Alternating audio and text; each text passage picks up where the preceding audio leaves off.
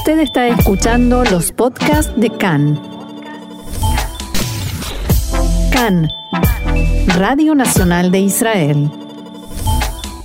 Continuamos aquí en CAN, Radio Reca en español, Radio Nacional de Israel, y es momento para el deleite, aunque sea imaginario, porque vamos a hablar con alguien que se ocupa de algo muy dulce. Conozco muy poca gente a la que no le gusta el tema del que vamos a hablar ahora y es el chocolate, porque ya está en línea con nosotros Karina Chepelinsky, que es máster en chocolate de la fábrica de Karina Chocolate Boutique. Hola Karina, shalom y bienvenida una vez más a Cannes. Hola, ¿qué tal? Eh, Un gusto como siempre hablar con ustedes. Bien, y para los que no te escucharon la vez pasada o no lo recuerdan quizás, contanos qué es de Karina.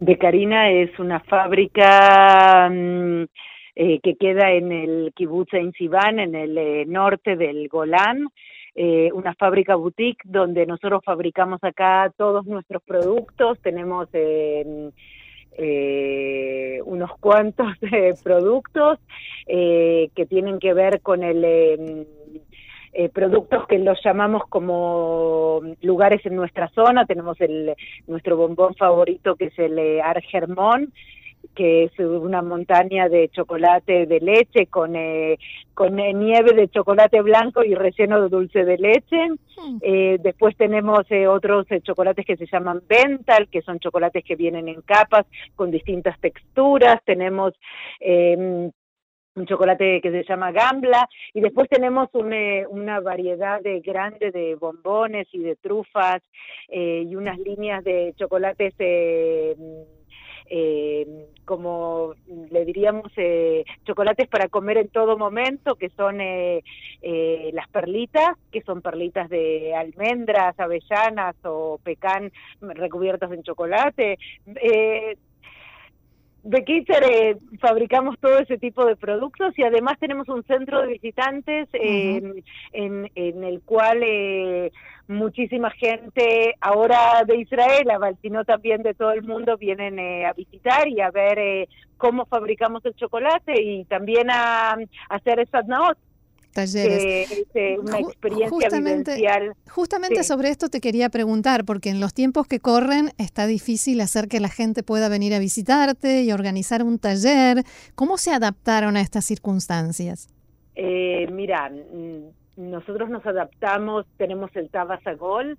Eh, La etiqueta por- violeta. la etiqueta violeta, sí, eh, que quiere decir que nosotros eh, eh, permitimos visitas en la fábrica eh, eh, y taller de chocolate para 20 personas. Eh, por lo general vienen va- eh, varias familias, entonces eh, tenemos espacio suficiente como para que eh, puedan esas 20 personas hacer eh, mirar la película, que de eso se trata parte de, la visita guiada. Eh, después en, en el Heder Sadnaot, en donde nosotros hacemos en el taller de chocolate, se, se sientan en distintas mesas de acuerdo a familias y ahí pueden hacer el taller de chocolate, siempre en grupos de 20, no más. ¿Y la gente viene? ¿No tienen miedo? No, mm, Eh, mira, por lo general eh, están viniendo ahora, mm, todos eh, buscan eh, eh, hacer eh, algún paseo con los niños y pasear por y el y Ramata Golán es una opción eh, muy linda porque por lo general son todos espacios abiertos y nosotros por lo, desde nuestro lugar tenemos la posibilidad de recibirlos eh, por, eh, por grupos, entonces este, existe esa posibilidad. Además del coronavirus y de todas las restricciones y los condicionamientos, ¿hasta qué punto o en qué medida los afecta a ustedes cuando hay noticias del ámbito de la seguridad, cuando se habla de tensión en el norte mm, y todo eso? ¿Ustedes notan que viene menos gente o, la gente sigue leal y llegando a los talleres y a las visitas?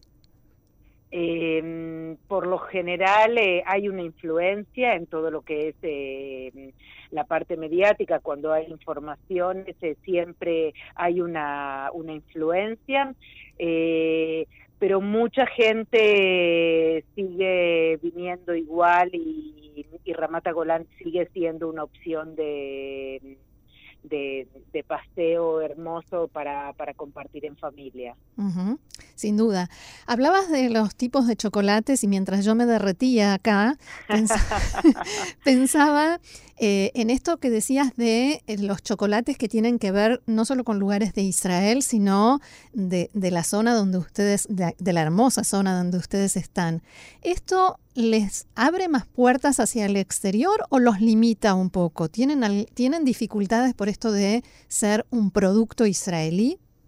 Em, es un poco emblemático, pero eh, mucha, en muchísimos lugares eh, decir que venimos de Israel y venimos de Ramat es, eh, es una puerta que se abre y en otros menos. Mm. Pero nosotros, este es nuestro lugar, nosotros el sionismo lo llevamos dentro y, y, y, desde acá es de donde hacemos nuestros chocolates y, y así es.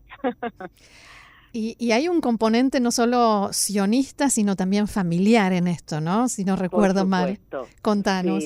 yo soy tercer generación de chocolateros. Eh, mi abuelo empezó con la con la carrera y con eh, el inicio de la familia en el mundo del chocolate. Él eh, llegó a Argentina desde desde Europa después de la Primera Guerra Mundial.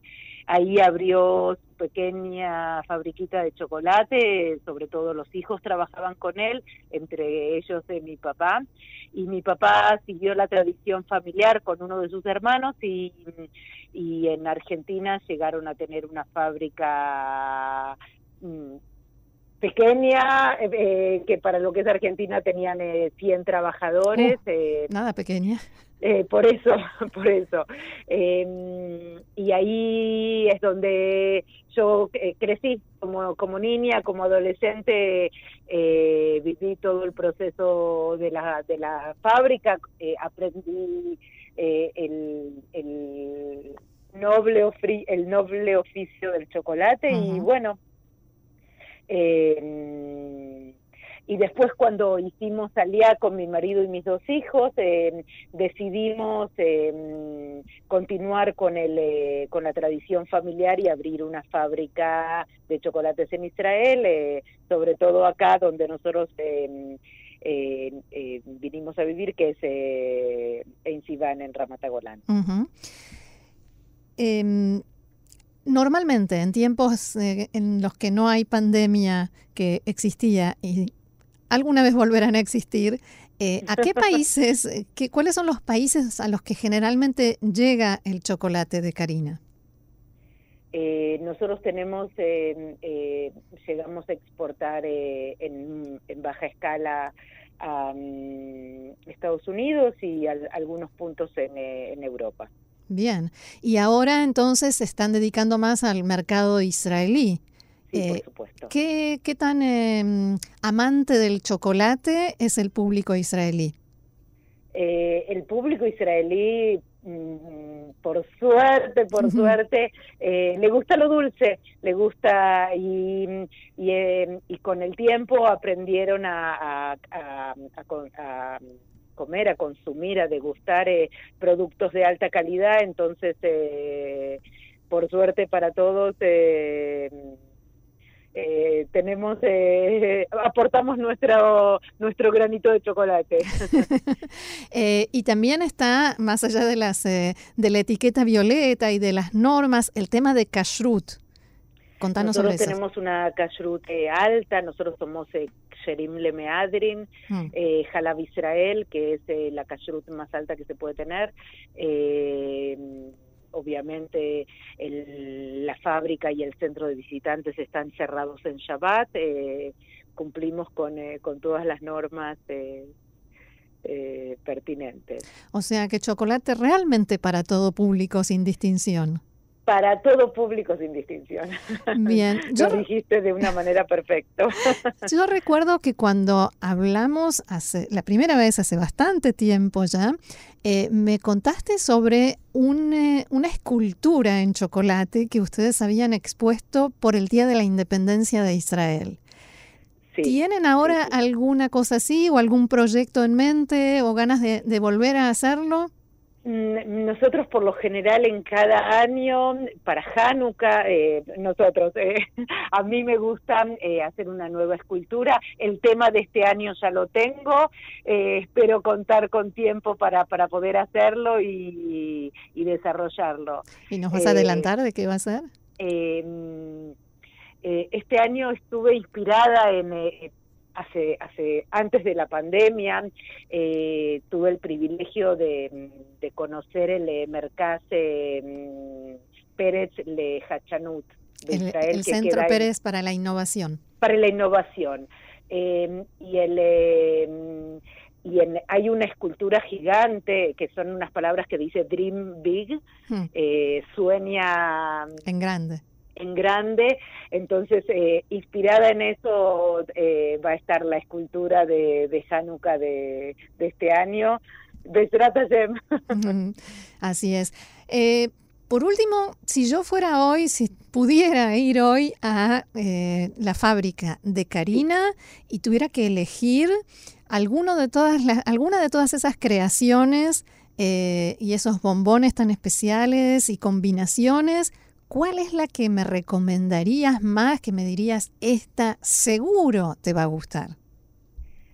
Eh, bueno, el Argermón sin duda. Saco, saco el babero porque yo empiezo a babear cuando vos describís. Eh, el Argermón sin duda es, eh, es uno de los, lo que yo digo, lo digo en francés, es la especialité de la maison, es el, el bombón especial nuestro, por todo lo que conté antes. Eh, nuestras trufas para mí son eh, deliciosas también. Eh, tenemos, si, si queremos algo un poco más picante, tenemos, no picante, em, tenemos licores de chocolate y de café que también mm. son deliciosos en, síntesis, eh, hay unas cuantas cosas. Eh. No, no, te podés quedar con un producto. No, no, quiero todo, deme todo. Uno de cada. ahí está, ahí está. Muy bien, Karina, eh, quien quiera ir a conocer, quien tenga ganas de saber más de los chocolates o de cómo hacer una visita, si hay que reservar o demás, ¿dónde los encuentra? Es así, nosotros tenemos un sitio en internet que se llama De Karina, eh, se puede entrar eh, eh, y ahí está toda la información sobre nosotros. Con el tema de, la etiqueta ver, eh, de la etiqueta violeta, en esta época para lo que son visitas guiadas es hay que hacer un, un telefónico, una reserva, una reserva telefónica, sobre todo por el tema de los cupos de, de 20 personas en el para la para la visita. Y el teléfono al cual hay que comunicarse es 04 699-3622. Muy bien, Karina Chepelinsky, máster en chocolate de la fábrica de Karina Chocolate Boutique. Muchas gracias por este dulce momento y será hasta la próxima. Muchísimas gracias a ustedes eh, por comunicarse y bueno, que tengamos eh, un verano, si bien distinto, un verano dulce. Ojalá que así sea. Hasta la próxima, Shalom. Hasta la próxima. Hasta luego. Chao, chao.